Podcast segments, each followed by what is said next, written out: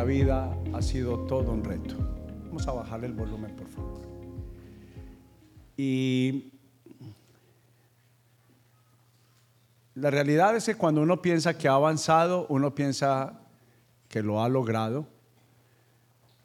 Pero también entiendo que la Biblia dice que al que se le da, también se le pedirá.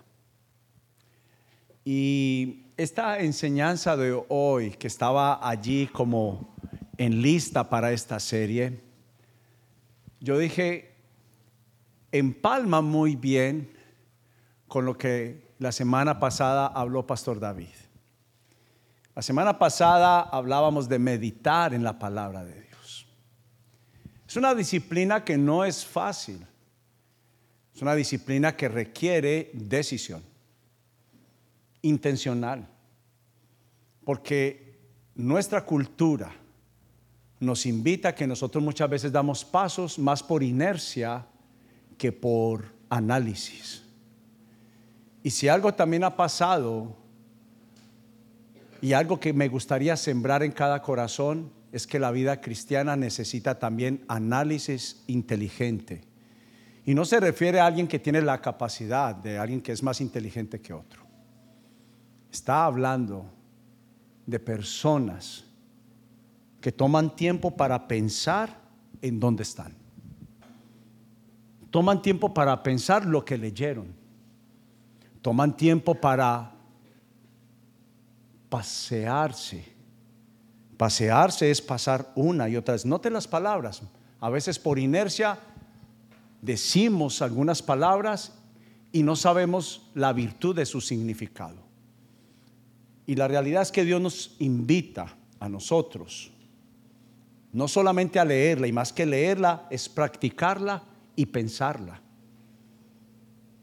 La semana pasada, Pastor David nos hablaba y nos insistía mucho sobre lo importante que es parar. Él mencionaba un ejemplo, fue a hacerme un favor mientras que yo estaba viajando, y solo a través tal vez de detenerse, analizar del por qué al final podía estar haciendo lo que estaba haciendo, fue que él pudo decidir pensar en unos amigos que por tiempo él no hablaba con ellos. Y el meditar es cuando pensamos en la palabra de Dios durante el día y la noche. La Biblia dice que nosotros nos entrelazamos con los dichos de nuestra boca. Piensa en lo siguiente, algo que salió mal dicho por la mañana cobra un efecto todo el día. O como cuando alguien te dice algo que te bendijo, también cobra una bendición todo el día. Entonces hay poder en lo que declaramos, hay poder en lo que pensamos. Y es muy importante que nosotros todos podamos entender que nosotros seremos confrontados, afrontados diariamente con un reto, con un objetivo. Y es pensar como piensa Dios. Y yo creo que ese es como el sazón que le faltaba al creyente cuando hablamos de leer la palabra de Dios. La palabra de Dios no es aburrida, lo que pasa es que la estamos utilizando mal. Muchos dicen, no la entiendo, no la memorizo, pero es que no has hecho el ejercicio de pensarla, de pasar los pensamientos una y otra vez. Y el gran reto siempre para nosotros en los Estados Unidos es, ¿y a qué horas? La, realidad es esa, si, si la leo, ¿cómo hago un estudio de ella? ¿A qué horas? Es como los que queremos aprender inglés. decimos, no nos alcanza el tiempo, pero la realidad es que si decidimos, sí sacamos el tiempo. Solamente que no está dentro de una prioridad. Y por eso es que el ruido exterior, nos está distrayendo. Todo lo que pasa a nuestro alrededor nos desenfoca y nos distrae. Pero hay algo que también está gritando en nuestro interior. Y es quitar el primer lugar de Dios. Quiero volverles a recordar lo que es un ídolo. Y es lo que está ocupando el tiempo y espacio de Dios en nuestra vida. Ya no son solamente las figuras Ya no son solamente las imágenes. Todo lo que ocupa el tiempo y el espacio que le pertenece a Dios es un ídolo considerado ídolo en nuestras vidas. Por eso es importante y siempre invito a que practiquemos. Nunca escuchará usted de este púlpito decir crea y ya. Al contrario, aquí somos intencionales en decir, escucha y luego ve y confirma si esto es verdad. Lo más sano que puede hacer una persona responsable cuando repite en ir a un lugar, como uno va a un restaurante, es porque uno comprobó que la recomendación que le hicieron, que es una buena comida, usted ya la comprobó y usted regresa. Lo mismo pasa aquí en la iglesia. Yo quiero ser responsable contigo.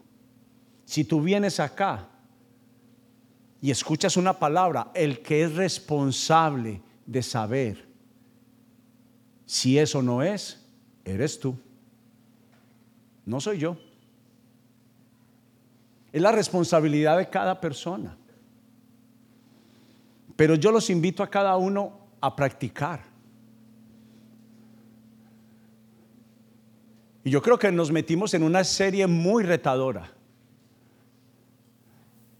Porque cuando a uno le venden una idea, uno dice, uff, eso suena muy bueno. Pero cuando uno entiende que uno tiene que practicarla, uno desfallece en la motivación. Y le puse por título a la enseñanza de hoy, insistiendo, nótese la palabra, la serie se llama Entrenando con esfuerzo. Y hoy puse esta palabra insistiendo. El título de la enseñanza de hoy es Insistiendo con esfuerzo. Y quiero por favor que abra la Biblia. Hoy, Padre. Abra la Biblia.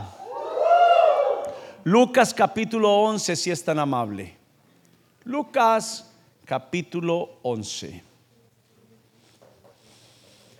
Insistir, diga conmigo, insistir.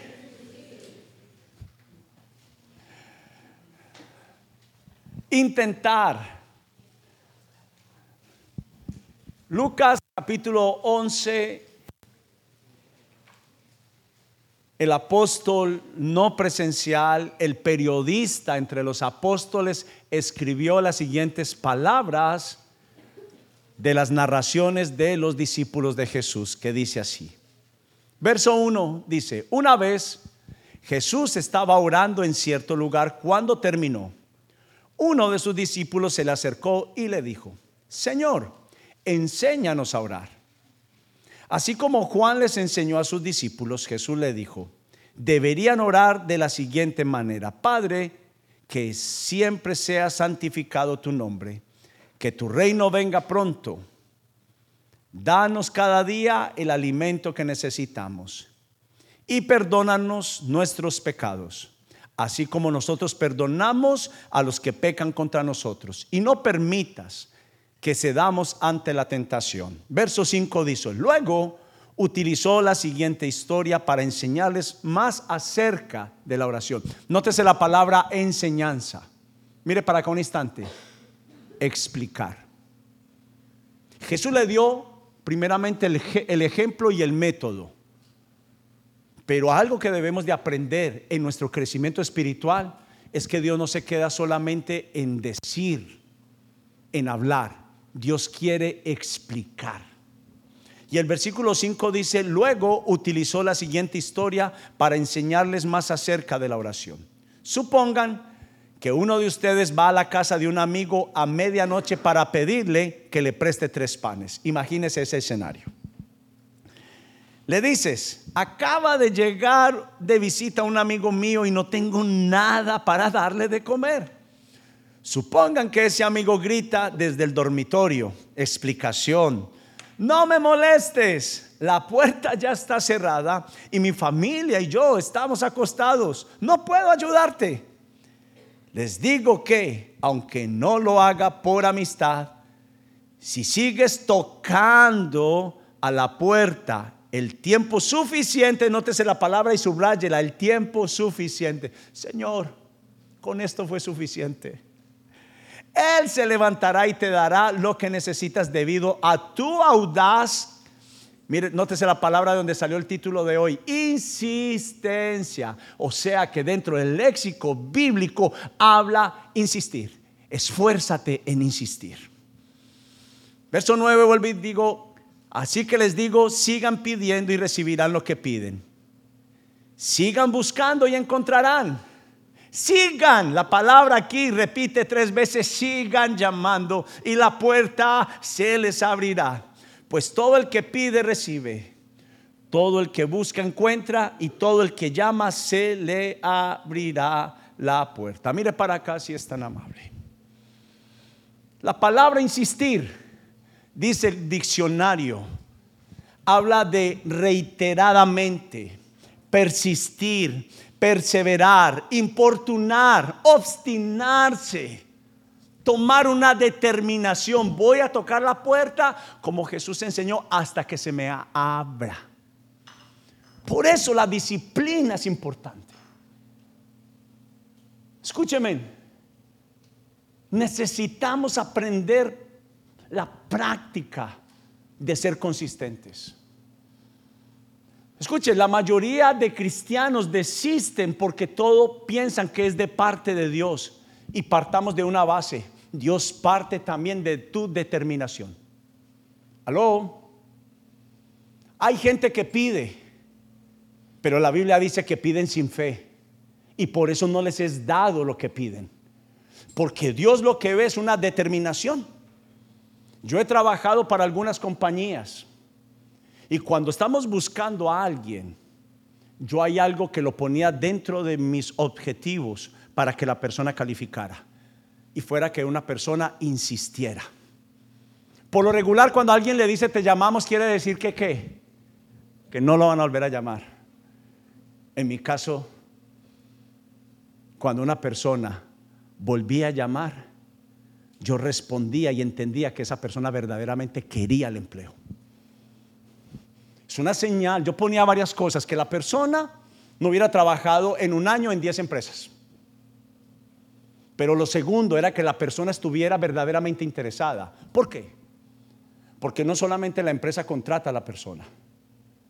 La persona también debe de contratar a la empresa, debe de creer y desear lo que está pidiendo. Y es por eso que el diccionario nos dice mantenerse en la misma posición y en la misma postura. Si hemos sido terco para otras cosas, en la oración tenemos que serlo. Dios le gusta a los que perseveran. Inclusive hay una palabra que a muchos de nosotros no nos gusta. Yo no le ruego a nadie. Y la Biblia está llena de la palabra rueguen. Insistan una y otra vez. Y también dice el diccionario hacer varias veces una cosa para asegurar el resultado. Este me gustó mucho. Muchas veces hemos llegado hasta las 11 y 59. Nos ha faltado el último minuto y hemos soltado. Estamos cerca de la graduación espiritual. Estamos cerca de la respuesta que tanto hemos pedido. Por ejemplo, cuando una persona renuncia a una compañía, por lo regular, cuando anuncia su retiro y está pagando sus días de preaviso, la mayoría hacen el peor trabajo de su vida. Y la invitación es, clama hasta el final, hazlo bien hasta el final, persevera hasta el final, deja tu nombre y tu imagen buena hasta el final.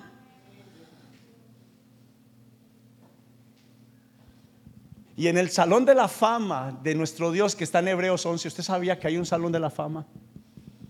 Está en Hebreos 11. ¿Sabe quiénes fueron? los que insistieron hasta el final. No fueron perfectos.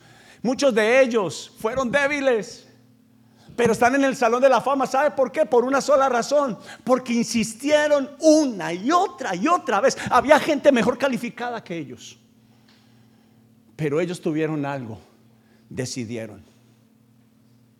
Un joven de aproximadamente 18 años llamado Daniel tenía un objetivo que Dios perdonara a su pueblo y a su familia. Y dice la Biblia que por espacio de 21 días no comió alimento. al punto que Daniel desfalleció en sus fuerzas. 21 días me habla a mí de alguien que determina insistir hasta que Dios lo escuche. Pero nosotros nos han vendido un evangelio de no insistencia. Y es algo que yo mismo como pastor quizás cometí error los, los años pasados. Pero ahora yo entiendo el poder que hay de la perseverancia de 21 días como el profeta Daniel. Y no solamente es en un ayuno. Hoy tengo una práctica para usted. Y es que usted practique todos los días a la misma hora y en el mismo lugar por 21 días.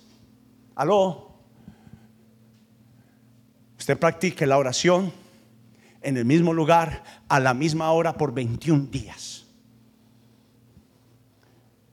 Se cree que lo que usted hace por espacio al menos de estas tres semanas se convierte en un hábito constante. Lo, importante de esto es que cuando usted pruebe el beneficio de hacerlo, usted no lo suelte. Tenemos una tendencia, mientras que estamos en crisis, estamos 21 días y más. Pero una vez soltada la crisis, nos acostumbramos tanto a orar en crisis que cuando ya no hay crisis, ya no tenemos motivaciones para orar. Y eso ha sido un problema delante o para la iglesia de Jesús. Escribí las siguientes palabras. Insistir también tiene una correlación con interceder. ¿Qué significa la palabra interceder? Juanjo, levántese un momento. César, levántese un momento. César es el papá, Juanjo es el hijo y yo soy el hermano mayor. Juanjo hizo algo terrible delante del papá y el papá está enojado. Ponga cara de enojado, hijo. No, este es un pan de queso, hijo. Perdón, hijo. De esa forma se preparan para predicar aquí. El hermano mayor le dice al papá, papá, hey, no estés más enojado con Juanjo. Yo estoy seguro que si lo perdonas, él va a hacer mejor las cosas y empiezas a interceder. Y para los que no sabían, es la tarea que hoy Jesús hace. La Biblia dice que Jesús hoy tiene una tarea, interceder delante del Padre. Yo estoy haciendo las veces de Jesús. Digo, Señor, por favor, por aquellos que te defraudan, por aquellos que pecan, por aquellos que te dan la espalda, por favor, Padre, perdónalo. Eso es la palabra interceder. Un aplauso para los actores. Premio Grammy. Entonces está correlacionado con la palabra interceder y también rogar. ¿Sabe por qué es bueno rogar? Porque apachurra el orgullo. Aló, uy, ese me gustó. Dios no quiere quitar el orgullo. ¿Sabe qué quiere? Ay, Dios mata algunas cosas a veces. Al menos el orgullo sí quiere matarlo. Quiere raerlo de nuestra vida. Entonces, interceder de alguien que presenta una y otra vez hasta conseguir lo presupuestado. Y rogar es alguien que menciona con tal insistencia lo mismo. ¿Sabe que lo que pasa? Que Dios a veces no sabe ni siquiera qué contestar. Todos los días pedimos una cosa diferente. Queremos un carro y le pedimos primero un carrito. Y Dios le sale con un carrito de colección y no nos gusta. Fue lo que le pidió. Y luego le pedimos otra cosa. Hijo, entonces, ¿a qué le hago caso? Entonces, hoy la enseñanza es, insista con inteligencia, con un plan, con blancos de oración organizados. ¿Sabe qué es lo que pasa? Que yo como padre miro la administración de mis hijos si están ordenados o no antes de entregarles una responsabilidad. ¿Por qué creemos que Dios nos tendría que entregar algo si estamos desordenados? Aló, orden de prioridades, intencionalidad. Pero en cambio, cuando Dios ve, yo como padre veo que mis hijos, todo, un hijo, uno de mis hijos viene todos los días, me pide por lo mismo y yo veo que está interesado. Siempre viene con insistencia y le digo, oiga, amor, tiene que ser que verdaderamente él quiere eso. ¿Sí o no? La mayoría de las veces lo que hacemos es, Ah, otra vez. ¿Sí o no, papás? Sean honestos. Pero nuestros hijos nos demuestran que quieren algo cuando están insistiendo con lo mismo. Entonces, hasta que obtienen por lo que insistió. Y vemos en las enseñanzas de Jesús que dentro del entrenamiento como aprendices de Jesús, Él enseñó más de disciplina que un sentimiento, que un deseo. Escúcheme, iglesia cristiana, hijos de Jesús, hijos amados de Casa Evidencias, Dios no escucha, entiende tus lágrimas, pero Dios obedece más a alguien que tiene disciplina, a alguien que es una revolución en sus sentimientos alguien que un día, un momento está contento y luego está alegre o luego está enojado. Dios dice, cuando te aquietes, hablamos. Y aún en la parte emocional se necesita disciplina. Él enseñó más de disciplina que un deseo, un sentimiento, porque la insistencia nos dará el resultado que necesitamos.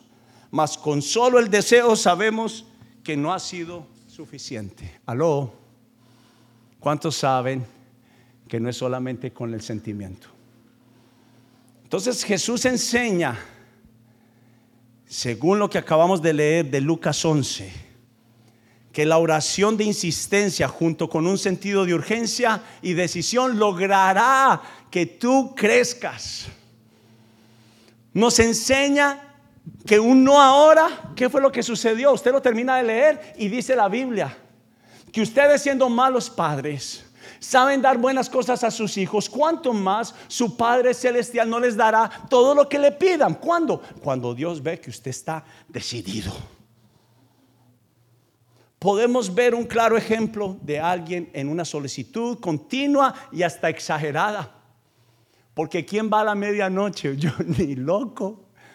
Me van a sacar con una escopeta y allá. Pero este hombre decidido dijo, voy a volverle a tocar hasta que me abra. Se cree que la persistencia del creyente hace que vaya la apatía. Se cree que la persistencia del creyente hace que se vaya, perdón, la apatía de la persona que ahora lo está pidiendo. La persistencia traza unas huellas, esto me gustó, muy marcadas en la oración, 21 días deja unas huellas. Cuando usted lo pasa, eh, esto es algo importante, por 21 días usted va a orar a la misma hora, en el mismo lugar, en especial en el mismo lugar, usted va a dejar unas huellas. Lo difícil de la oración es la primera parte, el inicio. O peor esta, cuando yo oraba y lo dejé de hacer, me cuesta un poco más volver a arrancar. Y lo difícil de la oración es ese primer camino sin las huellas, porque está duro, está pedregoso, me distrae, no sé por dónde caminar. Hay tanto tumulto que no sé por dónde ir. Cuando usted traza sus propias huellas por 21 días, usted ya sabe por dónde la ruta. Y camina porque usted ya tiene un camino. Pero la persistencia traza unas huellas muy marcadas en la oración que al volverlas a caminar no solo son imborrables, sino que no son sino que son más fáciles de transitar. Y quiero que vayan más adelante conmigo al capítulo 18 si es tan amable. Lucas capítulo 18.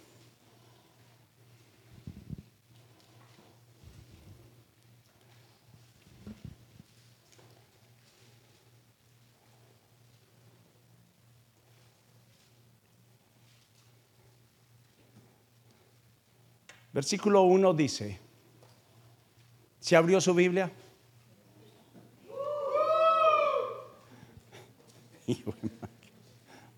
Perdona a los padres porque sí saben lo que hacen. Cierto día Jesús les contó una historia a sus discípulos para mostrarles que siempre, subraya la palabra, ¿cuál?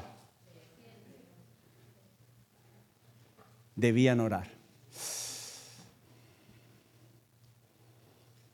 Haga una pausa acá. Yo acabé de recibir como la palabra de Dios es un consejo.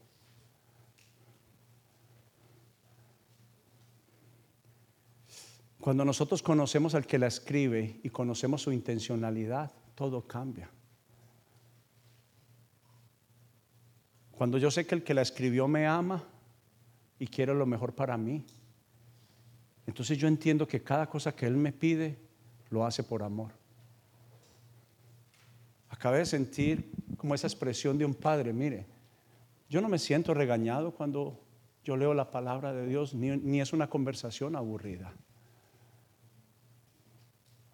Pero cambió mi concepto de un Dios enojado que quiere castigarme a un Dios de amor, a un Padre de amor, que quiere tener una conversación conmigo.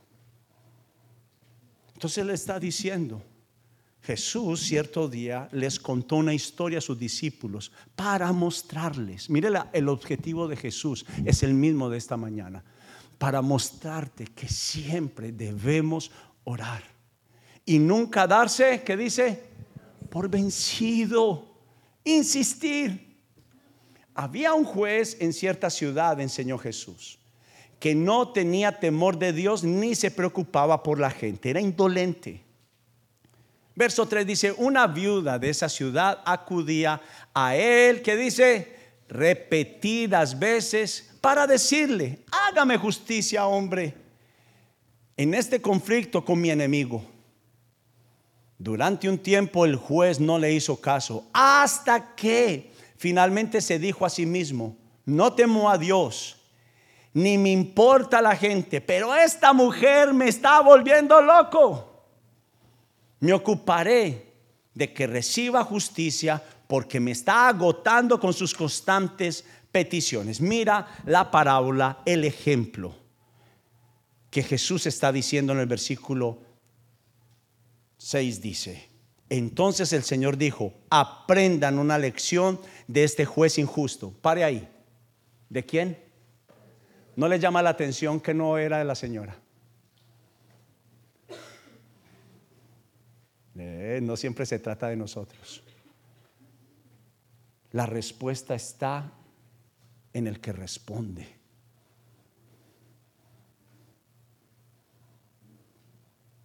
Y el que responde está pidiendo insistencia. Esto es una buena tarde para aprender algo. Dios te valora tanto que Él es un capacitador y un entrenador. Padre, el Padre es un educador. Y si Él no nos enseña disciplina, ¿sabe qué es lo que pasa?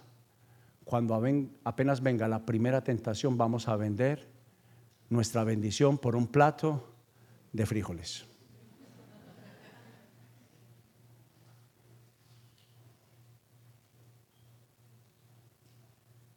Si es verdad lo que decían los abuelos. Lo que uno más valora fue lo que más te costó. Yo le puedo asegurar, le puedo asegurar que hay cosas que yo, 28 años después, esto es fruto. La iglesia, Casa Evidencia, lo que estamos viendo hoy, es fruto de una oración de cada día, de cada día. Escuche, escuche lo que voy a mencionarle y quiero decirle a los jóvenes para cuando pase, a los adolescentes, preadolescentes, jóvenes adultos. De la misma forma que Dios nos dijo de hacer casa evidencias, de la misma forma que Dios nos dijo traslades de Elizabeth para Englewood. ¿Usted sabe cuánto tiempo yo oré por esta ciudad? 12 meses con cada uno de sus días, todos los días. Oré para que Dios nos permitiera llegar a Inglewood. Para los que no saben, compré un mapa de, de un tamaño gigantesco. Y en una forma muy pequeña estaba esta ciudad. Los que saben de la forma que han llegado acá, entienden lo que estoy diciendo. Un año. Mi esposa es testiga que ella se unió a mí un año, perseverando y rogando. Y aun cuando la ciudad, los dueños de los locales nos decían que no, nosotros orábamos y ayunábamos. tanto al punto de desfallecer y de tener tanto agotamiento que nosotros clamamos de tal forma que mi esposa sueña, sueña con el nombre de una calle y está en esta ciudad por nombre Orchard.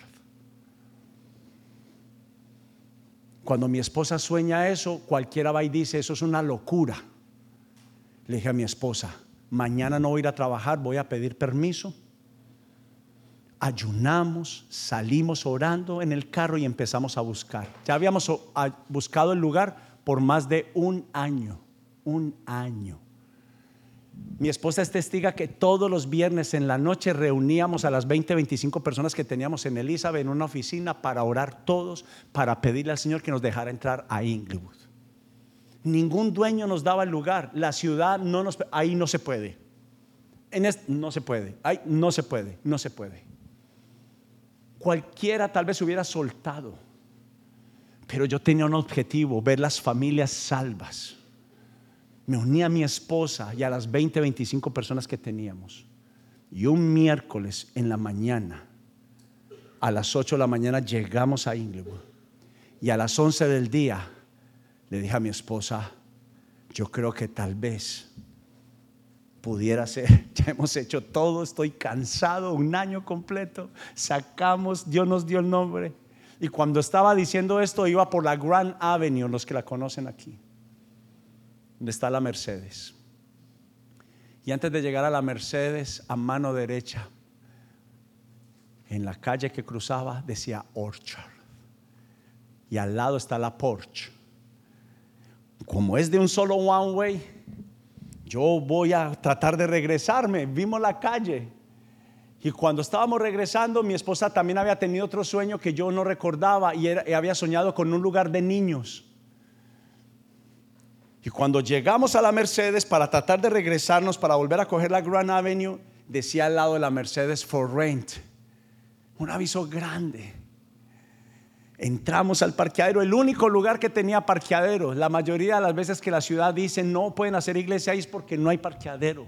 Y era el único lugar que tenía.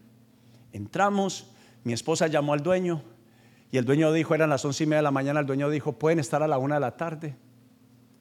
Fuimos a tomar cafecito. Llegamos a la una. El dueño ya estaba ahí. Nos dije, si bien pueden ver el lugar. Es de una familia que casi son la mitad. Es dueña de, de todo Englewood. Y él dijo, les vale 12 mil dólares. ¿Sabe cuánto pagamos en Elizabeth? 3 mil 300 dólares. 12 mil. Y yo saqué el judío paisa y le dije, le tengo 4 mil.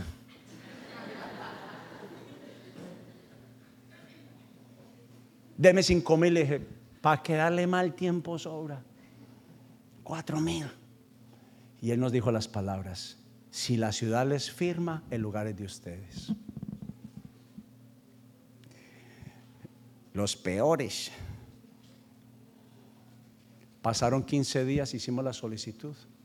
No nos respondieron nunca. Íbamos camino para Canadá a visitar una iglesia le digo a mi esposa, mire lo que sí, en todo. Estaba tan insistente que hasta me pusieron un ticket por velocidad, no le cuenten a nadie.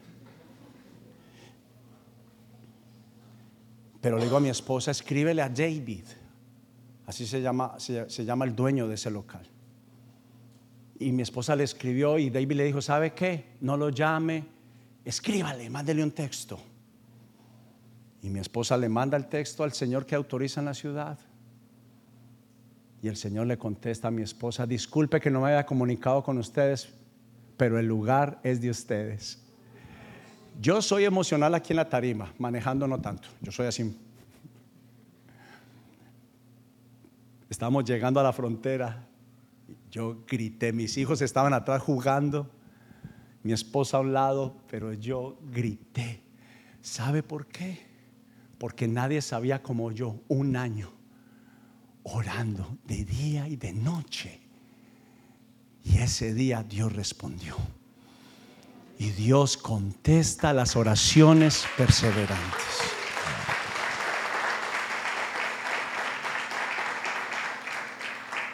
Quiero cerrar diciendo lo que dice el versículo 6, vuélvalo a leer conmigo. Aprendan una lección de este juez injusto.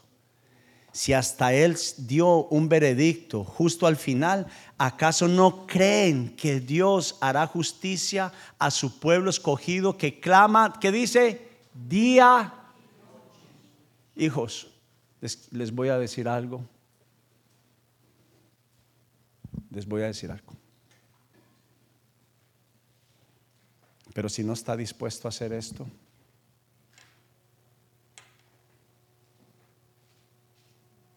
es más el cansancio que va a tener espiritual que cualquier otra cosa. Los únicos que han adquirido algo importante, y quiero decirle a las esposas, eh, eh, ayer le dije a una de las esposas, le dije, hija, ¿qué hace que estamos orando por tu esposo? Pero sabe que yo la vi perseverar. Yo la vi una y otra vez y vino, pastores, ayúdenme a orar por mi esposo. Yo les le he dicho, aquí hemos visto unos testimonios impresionantes, las mujeres que llegan solas y empiezan a clamar por sus esposos, sus esposos están acá, están aquí, están aquí, están aquí, están aquí. Entiéndase, lo que detona y lo que abre la llave hoy es el mensaje, la insistencia. Tal vez el empleo no se te ha dado. Aquí hay varias familias que están pasando por una situación económica, pero te cansaste de orar. Y Dios dice, cuando estés listo, te lo entrego. Cuando verdaderamente lo quieras, te lo doy. Yo no era la persona más constante, al contrario, era reconocido por ser una persona indisciplinada. Pero cuando se trata del propósito de Dios de las familias, he sido un guerrero. Y hoy es el fruto. Usted sabe que fueron ese año, pero cinco años donde nosotros no pasamos de 20 a 25 personas. Era para decirle, ¿sabe qué, Señor? Usted no está en el asunto, apaguemos y vámonos pero fue la persistencia que Dios me mostró en un gran mapa la ciudad de Englewood. Y vuelvo con los jóvenes y adolescentes. Así como conquisté esto, voy a conquistar los jóvenes de esta ciudad. Cuando ustedes lo vean, cuando ustedes vean los viernes llegar y llegar jóvenes a este lugar, usted va a decir, Dios estaba en el asunto. Escuche, ¿ha sido fácil? No, papás no paren, apóyenme. Dios nos mostró cómo los padres estaban aquí perseverando con nosotros. Y lo vamos a conquistar como hemos conseguido cada cosa de esta casa. Nunca ha sido fácil lo que hemos conquistado acá. Pero sabe que lo que conquistamos se queda y crece. Ha crecido. Pero quiero cerrar leyéndoles esto. Ponlo a Jorge, por favor. Jesús elige para su enseñanza a uno de los grupos más vulnerables de la sociedad.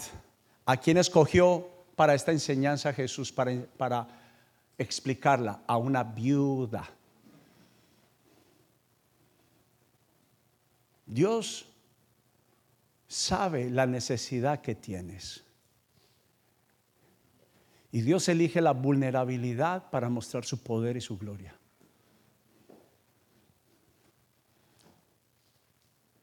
Era una, ella simbolizaba uno de los grupos más vulnerables de la sociedad para ser un ejemplo de nosotros mismos. Escuche, las viudas. Alguien que pudiera padecer de olvido, rechazo, abandono y soledad, para su ejemplo como para nosotros. Jesús lo menciona con la idea de quitar todo límite de autojustificación. Y este me marcó autocomiseración, que quiere decir pobrecito de mí. Yo quiero levantarme aquí y decirles, no es el tiempo de autojustificarnos, es el tiempo de levantarnos. Perdóneme, no habla de la personalidad, habla de una decisión de una decisión.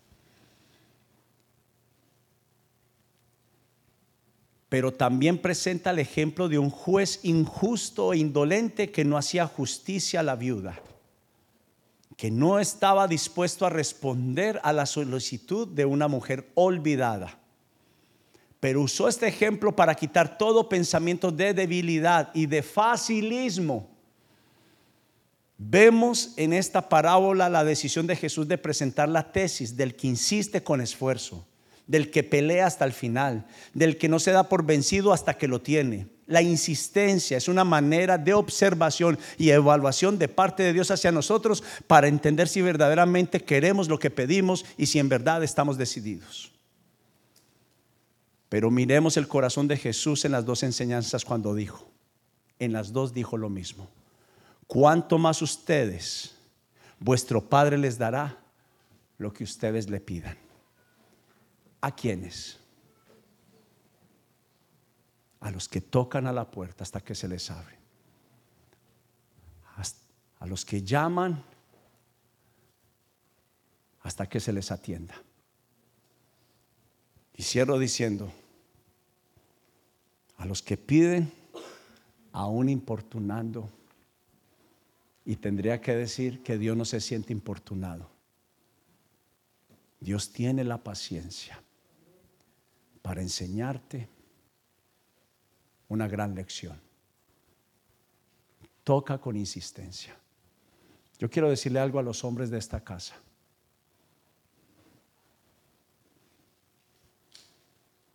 Dios no ha terminado la obra que empezó en ti.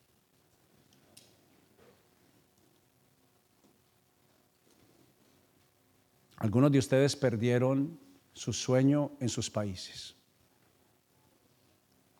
Y lo peor, aún en este país, sienten que las cosas no les han salido bien. Hey, estás como los apóstoles, cuando por cinco noches, siendo los expertos del arte, no pescaron nada. Ya no te sientes con las fuerzas y la ilusión. Y tu esposa y tus hijos sufren por ti.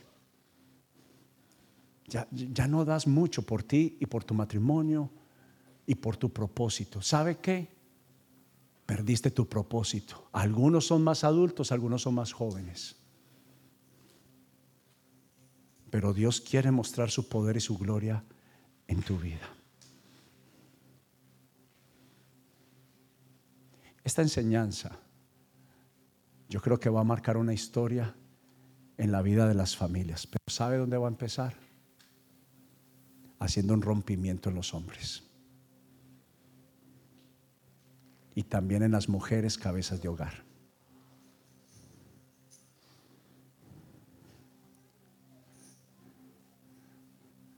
Te cansaste de tocar. Te cansaste de llamar y estás durmiendo con tu frustración.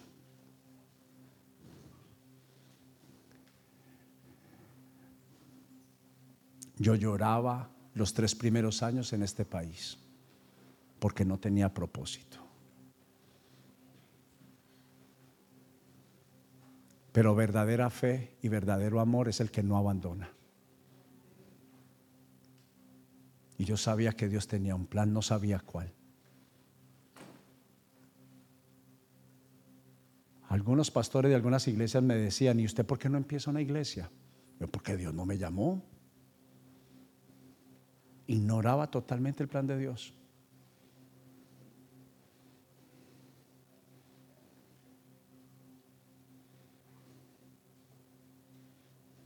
Pero nunca desistí y nunca lo abandoné. ¿Sabe cuál es el problema? Que hemos desistido. Pero no ha habido un justo desamparado, dice la palabra de Dios. Ni a su generación que mendigue pan. ¿Aló? ¿Acaso él dejó de ser el padre? Lo que pasa es que te está educando, hombres. Te está educando, te está formando, te está enseñando. ¿Sabe por qué el enemigo ataca a los hombres con frustración? Porque saben que si vence a la cabeza, mató todo el cuerpo.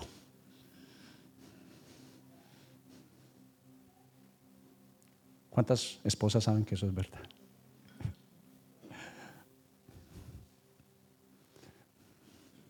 Pero yo creo que esta es la hora y este es el momento. Dese un poquito una vuelta alrededor. ¿Cuántos hombres usted ve acá? Venga, mi amor. Usted es una, usted es una testiga. Las iglesias promedio tienen por cada aproximadamente 10 mujeres, hay dos o tres hombres. Óigame, no lo digo yo. Hermano Ángel, ¿es verdad o no es verdad?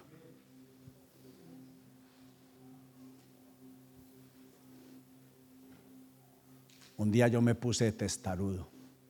Yo no quiero, perdón, hijas. Yo no quiero una iglesia llena de mamás con hijos regañados en la iglesia. Los hijos serán impactados. Yo, así mi papá va, uy, aquí algo está pasando. Y así como fue ganado este lugar en esta ciudad, empiezo a orar por los hombres, día y noche, día y noche, día y noche, día. Y otra vueltica. Mire cuántos hombres hay. Eh, pídale permiso al cuello. ¿Cuántos hombres? ¿Eh?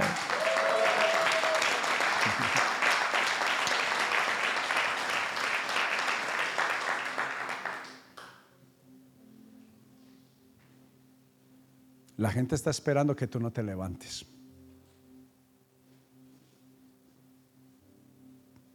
Pero el Dios al cual yo sirvo le gusta elegir a los caídos para levantarlos. Matrimonios que no eran para que sean.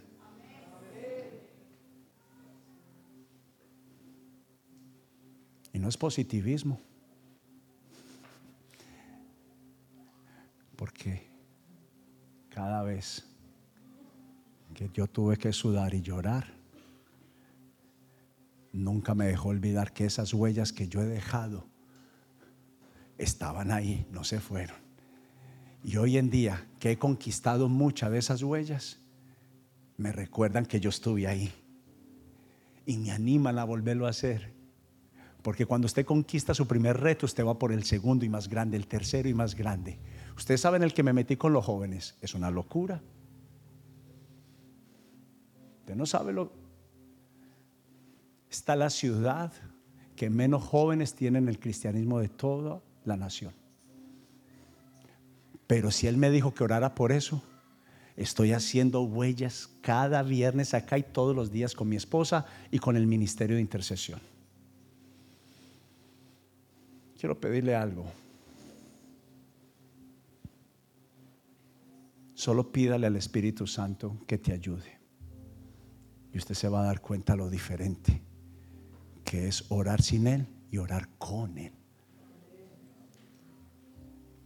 Algo especial está pasando. Yo no estoy preocupado por los números. El crecimiento por sí solo está pasando. Estamos pronto a tirar ese muro. Ya hablamos con el dueño preparándonos para todo el edificio. Ah, pero alégrese.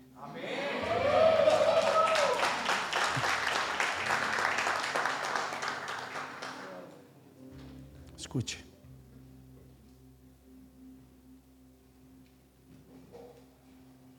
Fuimos papás a los 18 años.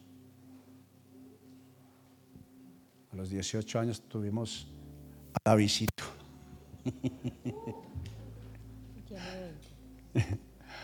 No digo cuántos tiene, no.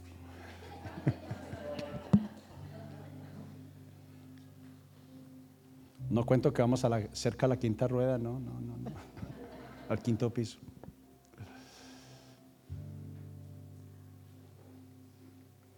Pero al menos lo que la gente opinaba de mí. Hijos y hijas amadas. Lo que yo siempre digo, si Dios me utilizó a mí, puede utilizar a cualquiera. Y lo digo en verdad.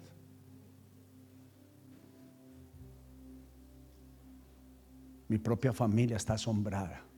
Cada vez que voy a Colombia, mi familia está asombrada. Y para mí es un honor poder servir a los pies de mi papá y mi mamá. ¿Sabe a qué fui? A atenderlos. Anteriormente yo tenía enojo y mucho rencor. Y ahora es un honor ponerme al servicio de mi papá y mi mamá. Pero, pero espere, no lo hablo para mí, es para animarte que Dios elige lo que no es para que sea. Y no hablo de dinero, estuve a la disposición de ellos. Ahí, ahí, ahí, ahí, ahí. Y yo no fui cercano al corazón de mi mamá.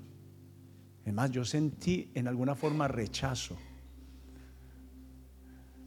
Pero Dios te da generosidad y abundante gracia para que bendigas a otros.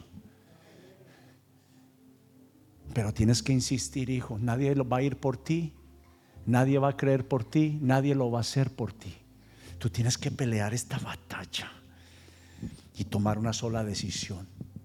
Voy a insistir con perseverancia hasta conseguirlo. Levántese y dele un aplauso a la palabra de Dios.